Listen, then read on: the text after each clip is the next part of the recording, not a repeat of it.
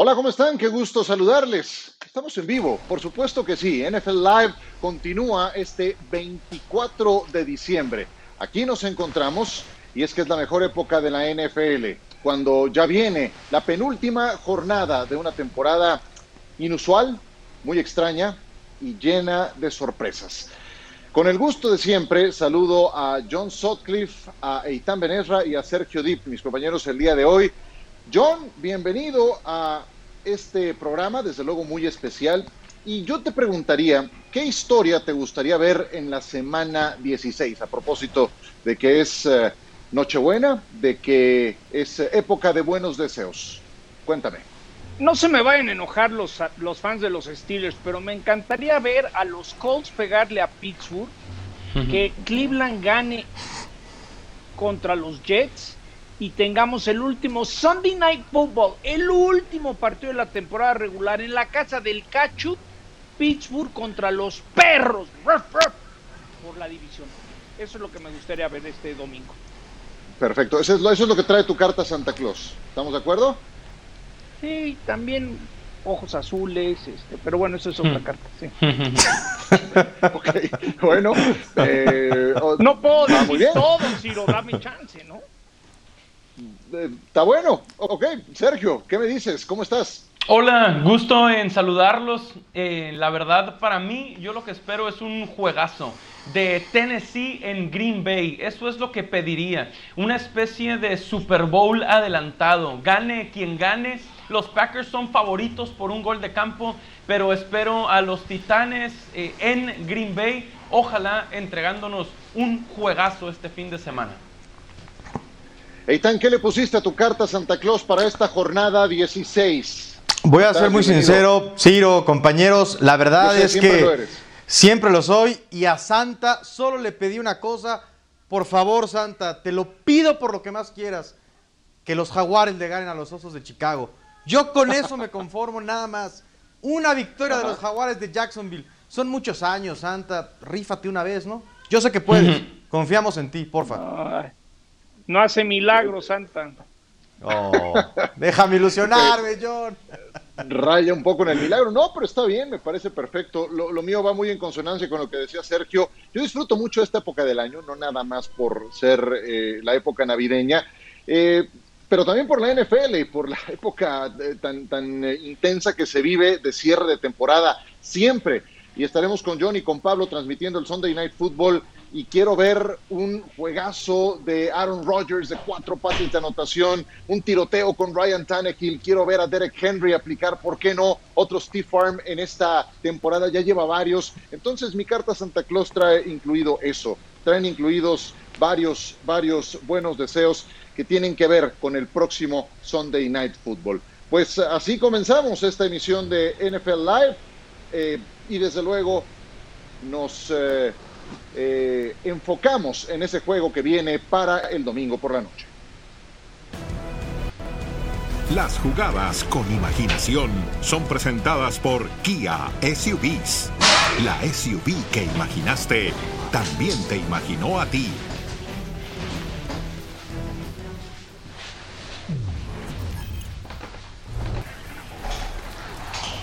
Venga, pues Derek Henry nos da para tres grandes jugadas. Apenas hizo esto contra los Lions, John, ¿te acuerdas? Sí, sí, el quítate, el Steve Arm, ahí te voy, carnal. No te quiero golpear, pero quítate. Esta ya es marca registrada, ¿no? De Derek Henry. Lleva ya al menos dos o tres en esta temporada. Andaba repartiendo regalos navideños en el juego contra los Detroit Lions. Contra los Texans hizo esto, Sergio. Correcto. La número dos es una escapada de 96 yardas para touchdown. Este es eh, el gran eh, Derek Henry, líder corredor de la NFL la temporada pasada. Una fuerza brutal, única, que además combina perfecto con explosividad y velocidad. ¿Comerá queso el domingo? Seguramente, un poco. Ahora, ahora le entramos, ahora le entramos al tema. Y esto hizo contra los Bills y a Josh Norman lo mandó muy lejos, Seitan. Sí, hablaba Ciro, marca registrada, se está convirtiendo en especialista para deshacerse de defensivos con esos brazos tan poderosos. Ojo que usualmente los corredores no rinden cuando les pagan. Derrick Henry recibió un gran contrato y está desquitando cada centavo que le ha pagado Tennessee. Sí, sí, sí. Es, es esto una de las cosas más humillantes que le pueden hacer a un defensivo. Como cuando los saltan, así como si fueran obstáculos y taclean puro, puro aire, o cuando te aplican un stiff arm, como le hicieron a Josh Norman, llevaba dedicatoria de parte de Odell Beckham Jr. Muy bien. Y este jugador será el que tendrán que enfrentar los Green Bay Packers en Sunday Night Football. ¿Cómo le ha ido a la defensa de Green Bay contra corredores importantes en esta campaña? Bueno, Dalvin Cook nada más les corrió 163 yardas y tres anotaciones. Ronald Jones, 113 y otros dos touchdowns. James Robinson y David Montgomery también superaron las 100 en sus duelos contra los empacadores de Green Bay. Y eso nos lleva a recordar ¿Cómo le fue a Green Bay la temporada pasada cuando enfrentó a ataques terrestres poderosos? Y sin ir más lejos, en la final de la conferencia nacional, ¿Cómo le fue contra los 49 de San Francisco? ¿Se acuerdan de aquella gran exhibición de Raheem Mostert? Bueno, eso se convirtió en una de las cifras más altas que se ha registrado en los playoffs de la NFL. San Francisco los hizo ver muy mal en la final de conferencia nacional. Eso fue apenas en enero de este mismo 2020.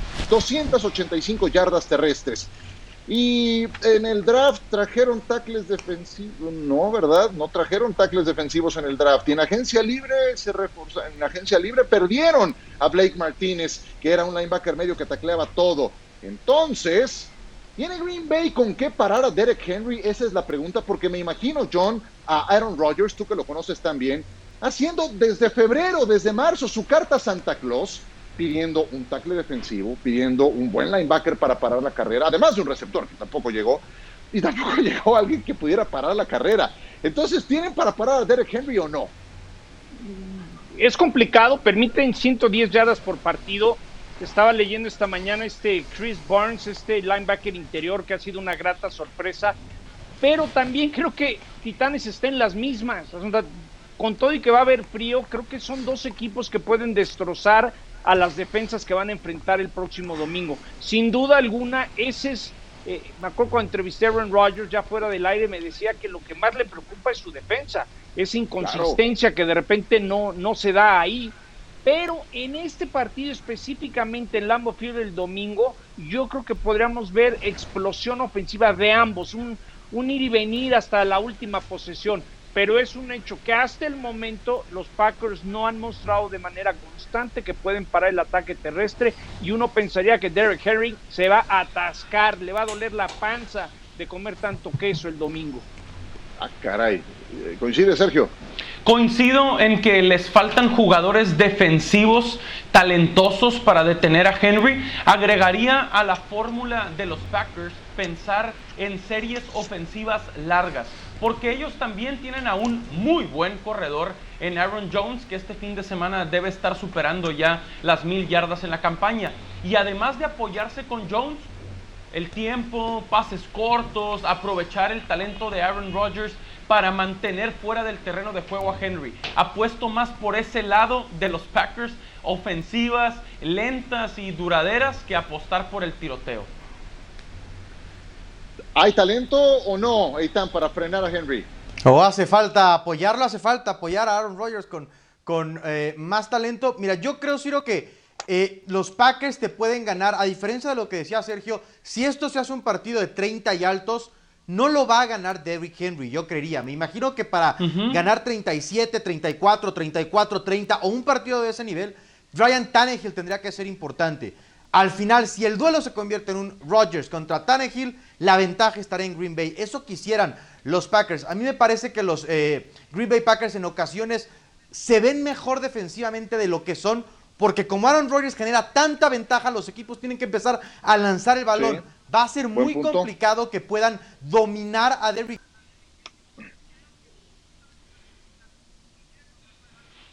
Y,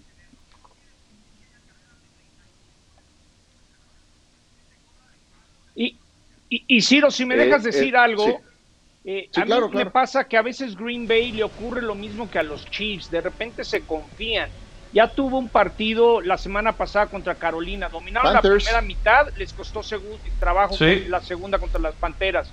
El partido que perdieron en Indianápolis al medio tiempo parecía que ya se iban a ir a comer contra Jacksonville. Se iban a ir a, se iban a ir al restaurante de Peyton Manning de San Elmos a festejar la victoria tan cómoda y, perdieron en tiempo extra. Entonces, yo creo que algo muy importante, eh, y lo dijo Aaron Rodgers, me va a costar trabajo dormir después de esta victoria contra Carolina este sábado, es esa intensidad, el comenzar duro, pero terminar con esa misma intensidad del partido. Yo nada más, lo hemos platicado y en Red lo hemos mencionado, los Titans empiezan muy lento y en las segundas mitades se recupera. Lo hicieron contra los Steelers, lo hicieron contra Baltimore. Yo no sé si lo pudieran hacer, si se van abajo por dos posesiones o tres contra Aaron Rodgers. Tienden a enloquecer los partidos de los Titanes de Tennessee. Ahora les pregunto a Rodgers, nada más quiero puntualizar algo de la defensa de Green Bay, porque si yo los analizo línea por línea, encuentro normalmente un buen jugador. Kenny Clark me parece un estupendo tackle defensivo. Los eh, Preston Smith y Darius Smith me parecen excelentes linebackers externos para presionar al coreback. Jerry Alexander me encanta como esquinero. Adrian Amos me parece un buen safety. Pero los linebackers internos es, creo yo, el eslabón más débil de la defensa de Green Bay. Ahí tienen a Oren Burks, tienen a Christian Kirksey, y ahí es donde creo que pueden llegar a sufrir en este partido. John ya hablaba de lo que sueña Aaron Rodgers. Tú que interpretas, John, los sueños de Aaron Rodgers, ¿tendrá una pesadilla o una dulce Navidad? Yo creo que está disfrutándolo, eh, se entiende bien con la Flor, sabe que las oportunidades de ir por ese segundo anillo eh, cada vez serán menos por su edad. Lo está disfrutando mucho, creo que él sabe que tiene con qué para meterse al Super Bowl en Tampa. Simplemente tiene que ajustar tuercas el equipo, tienen que tener esa intensidad, porque no vas a ganar en los playoffs como jugaste contra Carolina. Entonces llegó el momento de meterle velocidad como lo hacen los Chiefs de primera a quinta y jugar y arrasar. Y creo que el mensaje puede ser el domingo por la noche recibiendo a los Titanes. Bueno, interpreto que va a ser una dulce Navidad para Aaron Rodgers. Exactamente. Sergio? Coincido. un gran eh, hace unas semanas eh, Cleveland le metió 41 puntos a esta defensiva y vi a Baker Mayfield lanzar para más de 300 yardas y cuatro pases de touchdown. Por supuesto que Rodgers puede superar eso y ganar, debe ganar el juego en Lambeau Field del domingo por la noche. Eitan, ciérralo. También con los Packers porque además tienen el incentivo de asegurar esa primera siembra y ese descanso que ahora son más preciados en un gran partido, pero creo que Green Bay lo gana. Oye, pero también, yo, yo, voy a comentar nada más rápido, John, de eso que acaba de decir Eitan, sentido de urgencia, a eso te refieres, ¿no? También tiene el sentido de urgencia Titanes, y creo que es superior, porque Green Bay ya amarró una serie de elementos y le falta ese lujo de el primer lugar de la siembra. Tennessee no ha amarrado la división, entonces sí encuentro más sentido de urgencia de parte de los Titanes. Es cierto. podría coincidir en Green Bay. Nada más eh, les digo una cosa, si Henry va a atacar una debilidad de la defensa de Green Bay, ¿qué me dicen de la debilidad de la defensa de Tennessee? La peor en conversión de tercera oportunidad y la peor en capturas de coreback de toda la liga. John, ciérrale. Por eso siento que va a ser un tiroteo. Yo creo que puede ser un partido de muchos puntos. Hoy que es el 24 de diciembre, que podemos romper un poco el protocolo. Sé que Sergio Dip está en Mexicali. Me había prometido un poco de comida china. Nomás quiero saber porque. Nada más a ti. Nada más la a ti. Panza, la panza. amarrado, Sergio, ¿eh? La panza ruge. Me estaba esperando un agridulce de pollo, un arrocito. Venga, mi John. Y por, lo que veo, el codito no apareció. Unas bubas, unas bubas, Sergio. Unas bubas del nido. Claro, también del béisbol, claro que sí. Cuando la panza ruge. Qué chulada. Pues la panza yo les traje al patrón, ¿Tú ¿eh? crees que yo aguanto hasta, hasta la noche en 24? Yo les traje al patrón para desearles feliz Navidad, ¿eh? Entonces, nada más para que lo saluden. Aquí les manda saludos. Me parece perfecto. Regresamos en un instante. Antes los invitamos a que nos acompañen en Sunday Night Football. Ah, también durísimo. Pero antes, déjame invitar a la gente, por favor, John, a que veamos Sunday Night Football y estaremos Pablo Viruega, John Sutcliffe y un servidor para nuestro público en Latinoamérica. Será también el, el reencuentro del coach LaFleur contra Tennessee. No se olviden que fue coordinador ofensivo de los Titans antes de convertirse en head coach de Green Bay. Volveremos en un instante.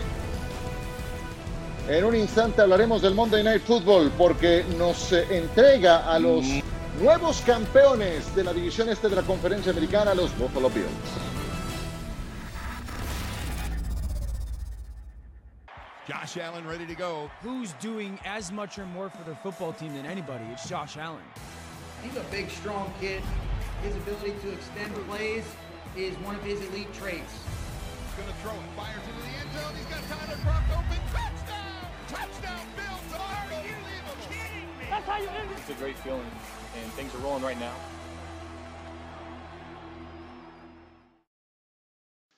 Josh Allen ayer fue tema de conversación en este programa y es que ha dado un gran salto de calidad de su segundo a su tercer año eh, y se asesoró con el hermano de Carson Palmer, Jordan Palmer, que es un estupendo entrenador de quarterbacks, para pulir su mecánica, para sentir mejor la posición de quarterback y los resultados están a la vista, son campeones divisionales y él en lo particular ha mejorado mucho en su toma de decisiones y también en su memoria muscular para la posición de quarterback.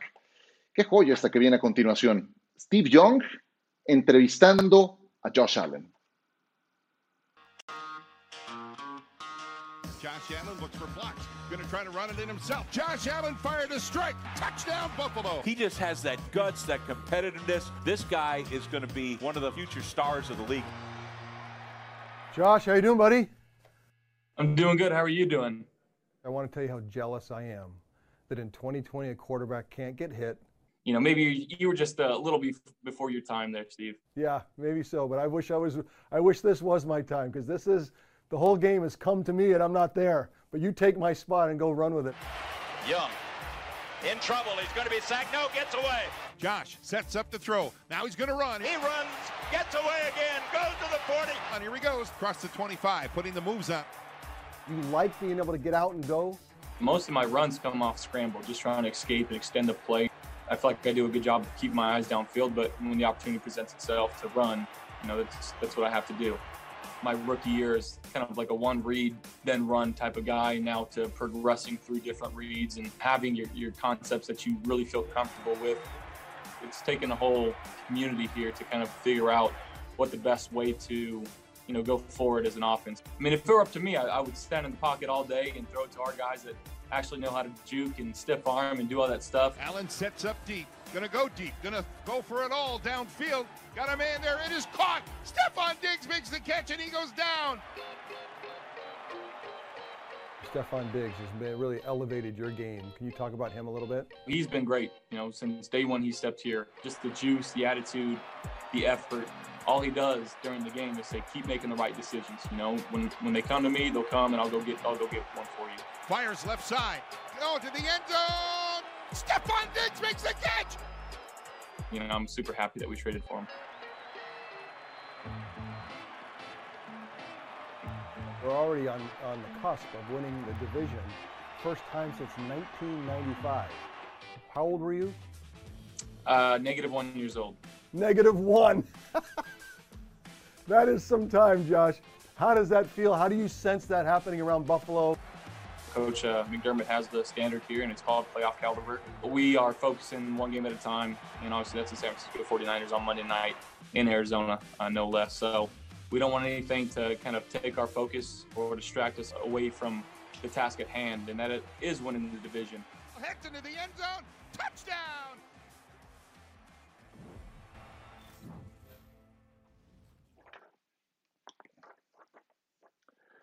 Qué maravilla, Steve Young diciendo que le recuerda a Josh Allen. Pues imagínense, Steve Young terminó en el Salón de la Fama, Steve Young ganó el Super Bowl 29. Qué buen recuerdo, qué, qué, gran postal de ver juntos a un histórico con una gran promesa, con una gran realidad de la NFL.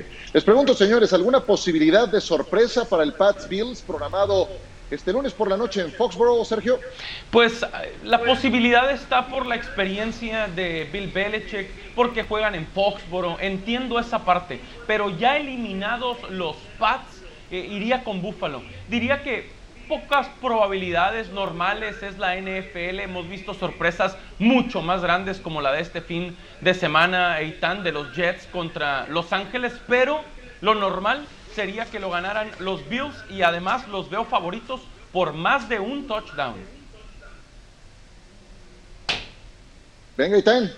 Eh, yo creo que hay una posibilidad de sorpresa siempre y cuando los Bills bajen de intensidad por haber conseguido el objetivo del título divisional. No creo que, o sea, creo que está en manos de los Bills el partido, no tanto de Nueva Inglaterra. Los Patriotas no son un buen equipo, no han sido un buen equipo toda esta temporada. Luego nos peleamos del por qué, aunque ya la tenemos clara algunos de por qué. El punto es que yo creo que si los Patriotas van a sorprender, va a ser más porque los Bills dejen de hacer cosas que porque Nueva Inglaterra pueda anular a un equipo de Búfalo que tiene más talento, tiene mejor coreback y que claramente va en ascenso. Así es que a mí me parece que tendrían que ser los Bills los que después de emocionalmente terminar muy arriba por finalmente ser campeones divisionales, eh, confiarse un poco y entregar el partido a los Patriotas. Eitan, tú que en carne propia has pulsado por todos estos años la división este de la conferencia americana, que has sufrido con el yugo con mano de hierro de los Patriotas durante dos décadas,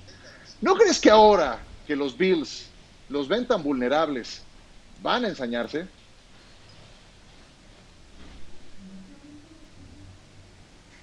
Se quedó sin palabras el señor Benner Se quedó sin palabras. ¿Tú, qué dirías? ¿Tú qué dirías, John? A ver, si hay algo que tiene Belichick es intensidad, es Monday Night, tiene su orgullo. También Setman quiere ver si él es el coreback del futuro. Ahorita de entrada, de entrada, y lo vimos el lunes pasado, Cincinnati y Pittsburgh. Todo puede pasar en Monday Night. Todo puede pasar me sorprende, ¿no? Búfalo yo creo que desde principios de los noventas no era favorito visitando a los Patriots por siete puntos. Yo de entrada ahorita te diría, me encanta New England más siete puntos. Yo sí creo que va a haber intensidad, va a haber, va a haber todavía unos patriotas que van a querer decir, espérense, verán que vamos a arreglar esto. Y algo también muy importante, hay que ver la combinación de resultados del domingo ¿Qué tanto hay de por medio o no para los Bills a partir del lunes, sus últimos dos partidos? Ahora, ¿sabías que la última vez que Buffalo ganó en Foxborough fue en 2015?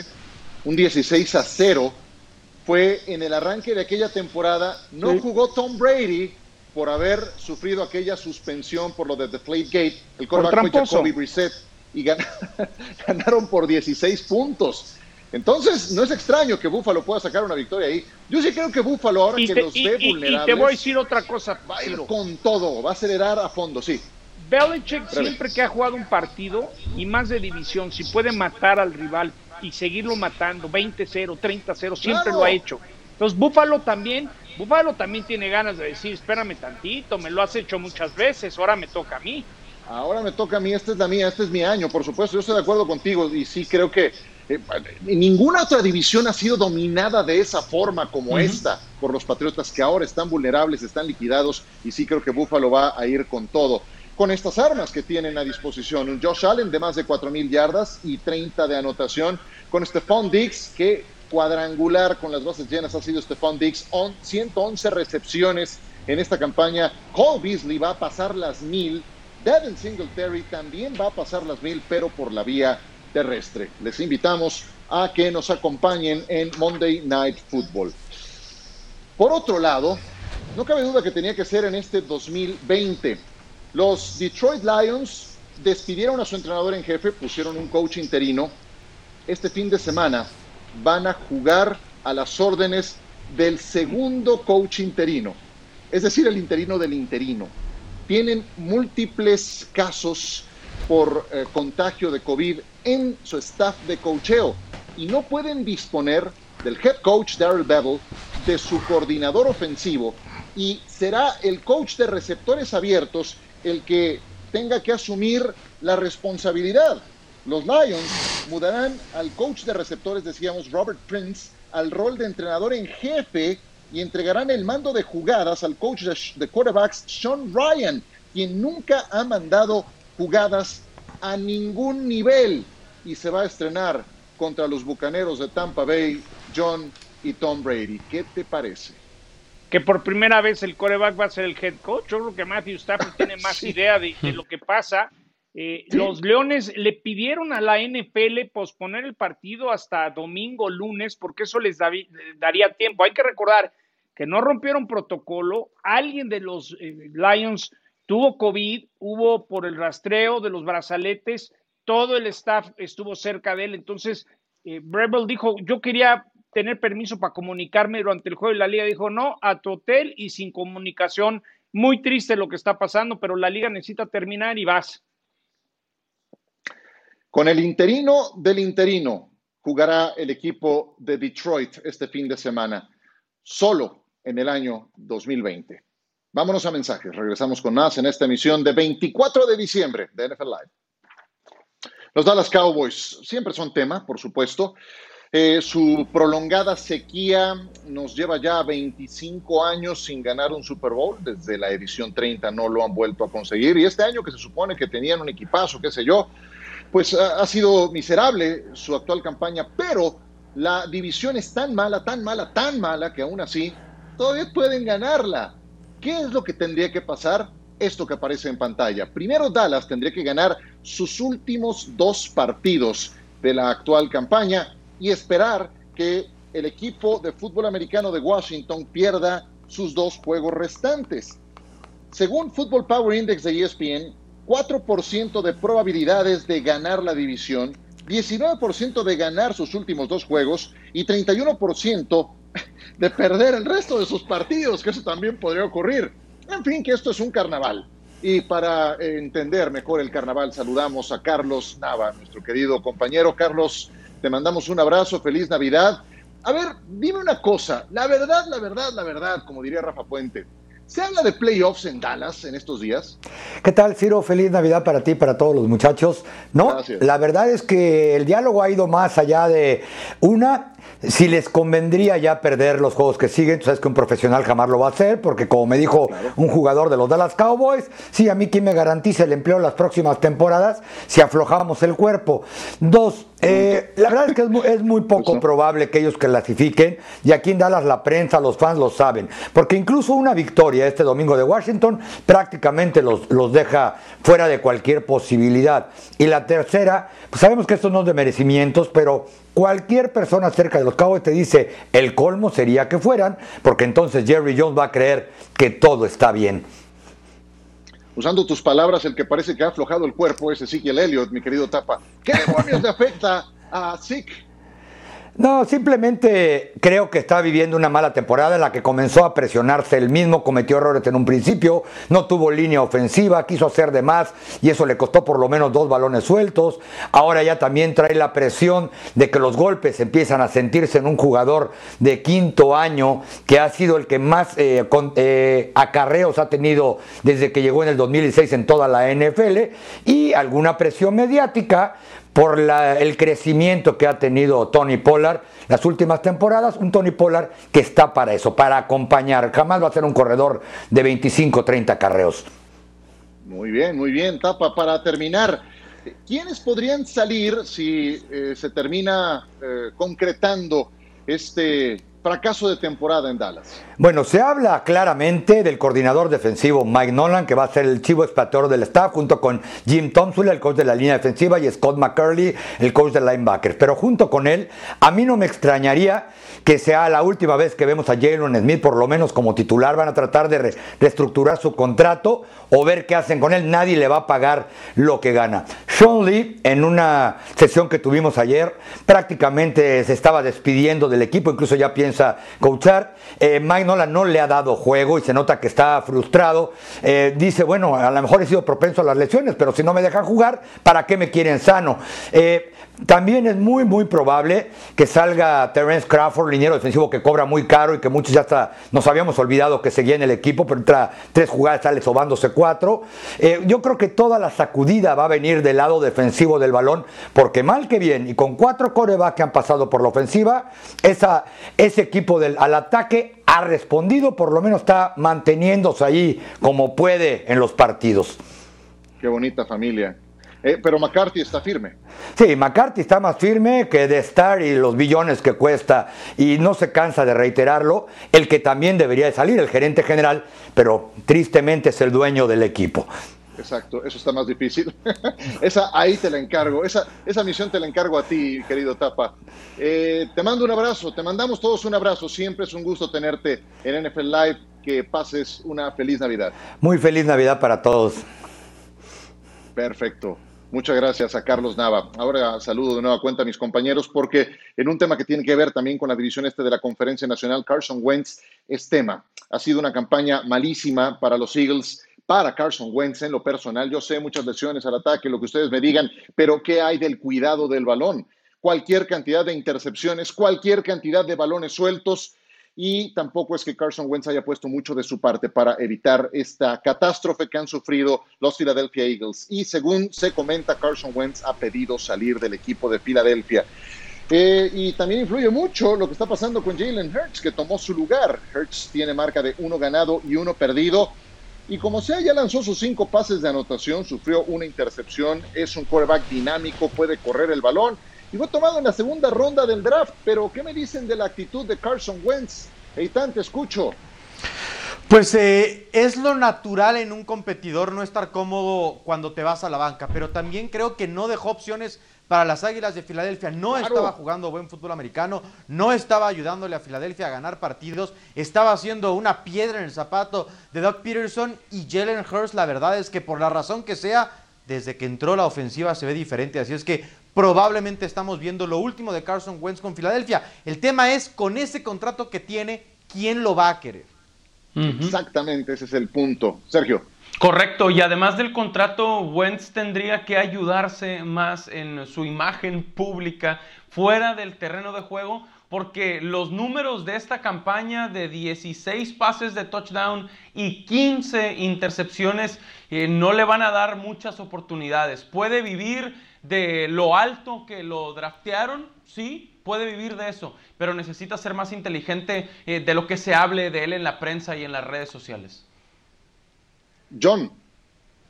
Fíjate, Ciro, que el año pasado hice un Monday Night en Filadelfia y habían salido muchas publicaciones que decían que no era querido en el vestidor. Él salió a decir que había cosas que no podía negar, pero que había buen vestidor. Y el reflejo del jefe de prensa muchas veces te dice todo. Y me acuerdo cuando ganó Filadelfia ese partido contra los gigantes, que era clave. Y le dije, bueno, después de Lisa Salters me gustaría hacer a mí dos preguntas con Carson Wentz. Y el de prensa puso así una cara como, ay, ay, ay, nos va a matar, pero ok, sí, sí lo hacemos, ¿no? Entonces ahí me di cuenta que manejan con pincitas a Carson Wentz, que hay un Carson Wentz que no vemos, que por algo se filtró en el Philadelphia Inquirer que había cosas en contra de él. Y si Hertz está funcionando y encuentran a alguien que coma parte de su sueldo, parece ser que Carson Wentz en Philadelphia el vestidor no lo quiere mucho y si Pederson cree que hay un coreback que lo puede suplir, me late que lo van a cepillar, pero al mismo tiempo creo que va a tener mercado porque alguien lo va a buscar, va a tener mercado secundario. Carson Wentz no volvió a ser el mismo después de aquella lesión de ligamentos contra los Rams.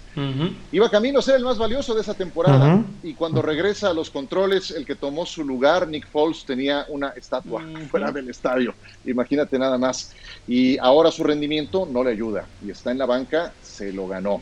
En fin, es toda una historia para la telaraña, esta que viene en Filadelfia en torno a su quarterback y los Eagles. Vámonos a mensajes. Los Steelers también siempre dan tema. ¿Saldrán o no de la mala racha? ¿Ganan o no su división? ¿Los alcanza o no Cleveland Browns? Hablamos de los Steelers, Ben Roethlisberger y Philip Rivers.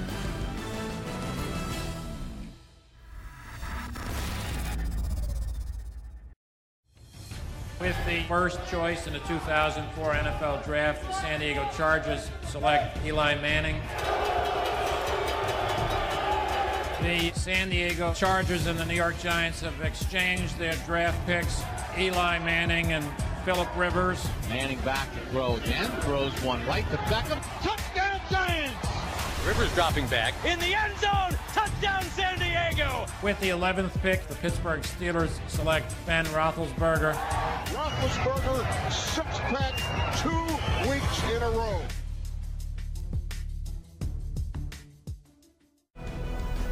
El jugador con futuro es presentado por Profuturo. Haz un touchdown por tu futuro. Es tiempo de creer en el futuro. Profuturo, Afore y Pensiones.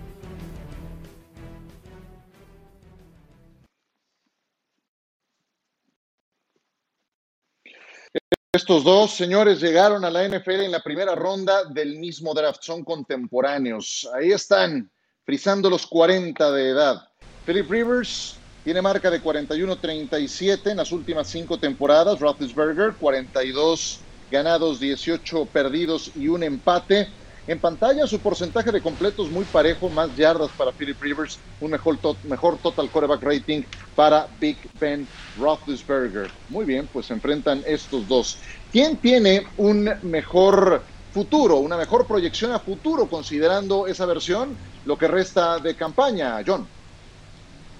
Ahorita es Philip Rivers. Philip Rivers está moviendo más las cadenas, se le ve mucho mejor que, que, Big Ben. Big Ben lo vimos contra Cincinnati, ya lo he dicho muchas veces, lo que la mente quiere hacer, el cuerpo no le está respondiendo. Ahorita te diría que Philip Rivers trae un gran futuro con estos Colts. El futuro de los Colts puede ser muy interesante en la postemporada. Primero que se metan, eso sí. Exacto, sí, John Sutcliffe ya eh, listo para la cena navideña, embriagado por el espíritu navideño. no, no. Por lo menos pónganse todos de verde. Te traje al patrón, ya te dije que te traje al patrón, entonces no me digas nada de ese tema. ¿Qué me dicen? Eh, ¿Roethlisberger o Rivers? Entiendo eh, lo que dice John del futuro de Rivers con un muy buen equipo, sobre todo una muy buena defensiva de Indianapolis, pero yo a los dos los veo eh, con complicaciones para moverse, a los dos los veo frágiles. No, no me encanta ninguna de las dos apuestas, pero si tuviera que ir con uno, iría con el Big Ben. En medio de lo que lo estamos matando, lleva ocho pases más de touchdown que Rivers y ese sí que es un salón de la fama. Prefiero a Roethlisberger. ¿También tú? Con todo el dolor de mi corazón y no tengo explicación lógica, no, acá lo vamos a decir. Philip Rivers, eh, yo confiaba mucho en los Steelers acá en NFL Live, inclusive mencioné que iban a ser campeones del Super Bowl, pero la defensiva no puede sola, la ofensiva está completamente desbalanceada y no es como que Big Ben esté poniendo números de Aaron Rodgers o de Pat Mahomes, ni mucho menos. Entonces, creo que los Colts le están pidiendo hacer menos a Philip Rivers que los Steelers a Big Ben. Sin Big Ben, los Steelers no pueden ganar, como lo vimos en Monday Night. Y sin Philip Rivers, con un muy buen juego terrestre, ahora con Heinz y con Taylor, con una muy buena defensiva, sí hay varios escenarios para que Indianapolis gane partidos. Así es que yo me voy a quedar extrañamente con Felipe Ríos, diría yo. Eso, venga, pues sí, está mejor a estas alturas. Y sus armas son más diversas y están en mejor momento. Continuamos. Make it, make it special tonight. Make tonight special. Millions more watching. Thank you for your game. Touchdown! Are you kidding me? It's a Minneapolis miracle. It is done. The Saints are on their way to the Super Bowl. New Orleans Saints. Do your job. Pray for the man next year and believe.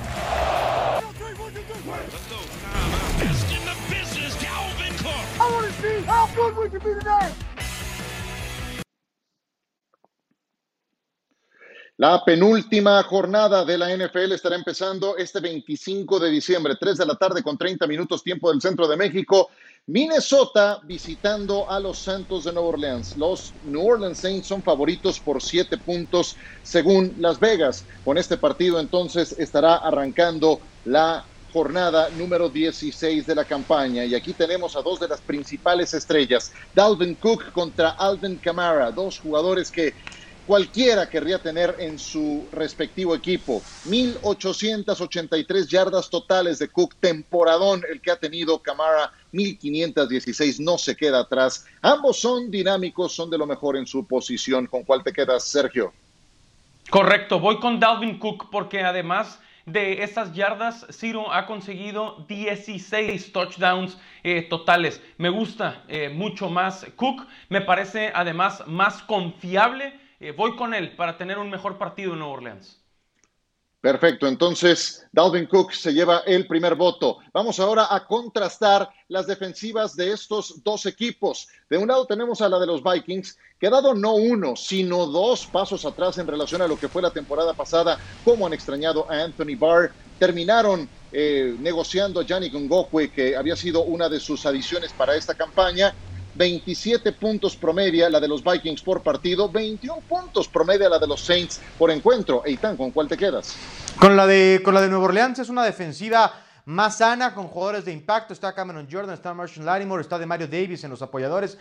La de Minnesota lucía muy bien. Mencionabas que trajeron a Yannick Ngakwe y no les ha ido bien. Los dos esquineros novatos han progresado conforme avanza la temporada, pero No ha sido un buen año para los Vikings, son una decepción de las más grandes en la temporada y yo solamente en unidad defensiva me voy a quedar con la de Nueva Orleans.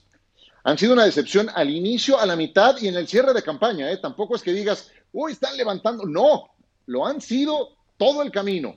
Vamos a contrastar ahora los quarterbacks. John Sutcliffe nos va a decir si se queda con Kirk Cousins o con Drew Brees. De un lado, Kirk Cousins, que tiene 62 puntos de total quarterback rating, medición usted sabe que hace ESPN del 0 al 100, y Drew Brees tiene 75 puntos, claramente superior Brees, estamos hablando de 13 unidades. Este es un juego que es el único, John, programado este viernes y que tiene, aunque no sea por la noche, pues sí ese carácter de estelar, todo el mundo está en casa, todo el mundo lo va a ver por la pantalla de ESPN para Centroamérica, eh, lo tendremos también. ¿Con quién te quedas, con Brees o con Cousins? Fíjate que a Drew Brees le preguntaron, ¿y ya estás bien físicamente? Y esta semana y puso cara como, truénate 11 costillas, ya vas, vas a ver cuánto tiempo te va a tardar, ¿no?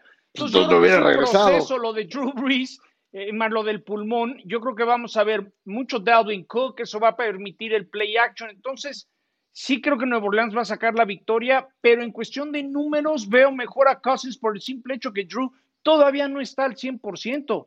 Ellos no se han recuperado de tantos problemas que ha tenido y por cierto, estaré con Javier Trejo Garay para ESPN 2 Centroamérica. Los esperamos con este partido Viking Saints. Perfecto, me encanta la idea. Pronóstico, venga John, dale. Dan 7 los Saints, yo compraría medio punto y me quedo con los Saints menos seis y medio. Ok. Ajá, muy bien. Eh, ¿Qué dice Sergio? Nuevo Orleans también. Son un mejor equipo y lo demostraron cuando no estaba Drew Brees ganando con Taysom Hill deben de ganar este juego en casa contra los Vikings. ¿Por más de un touchdown? Por más de un touchdown, sí, diría que sí. ¿Coincide, Seitan? Mira, yo prefiero Money Line para no andar haciendo cuentas y no andar sufriendo por si se la juegan o no. Pero creo que sí deben sacar el touchdown de diferencia a los Saints. También por el sentido de urgencia que hablábamos antes con otros equipos. Los Saints lo tienen, los Vikings ya no. Eso influye mucho. El sentido de urgencia los lleva a los equipos a acercarse a su mejor versión. Vámonos a mensaje. Regresamos con más de NFL Live este 24 de diciembre. Regresamos en un instante para arranquear a los mejores equipos de cada conferencia. No se vayan, ya volvemos. Recuerden que tenemos Monday Night Football para todo el continente. Acompañen a, a Lalo Varela y a Pablo Viruega, la cita acostumbrada a 7 de la noche para ver a los Buffalo Bills y también a los New England Patriots. ¿Cómo está el panorama en la conferencia americana? Kansas City es el sembrado número uno. Bills, Steelers y Titans son los líderes divisionales. Los comodines son Browns, Colts y los Dolphins. Si la temporada terminara ahora mismo, jugarían Buffalo, Miami, Pittsburgh contra Indianapolis, los Titanes contra los Cleveland Browns, pero no pierdan de vista a los Baltimore Ravens, que tienen dos juegos muy ganables y por ahí podrían aprovechar cualquier parpadeo de Miami o de los Cleveland Browns. No descarten a los Baltimore Ravens. Y esto nos lleva a hacer el siguiente ejercicio.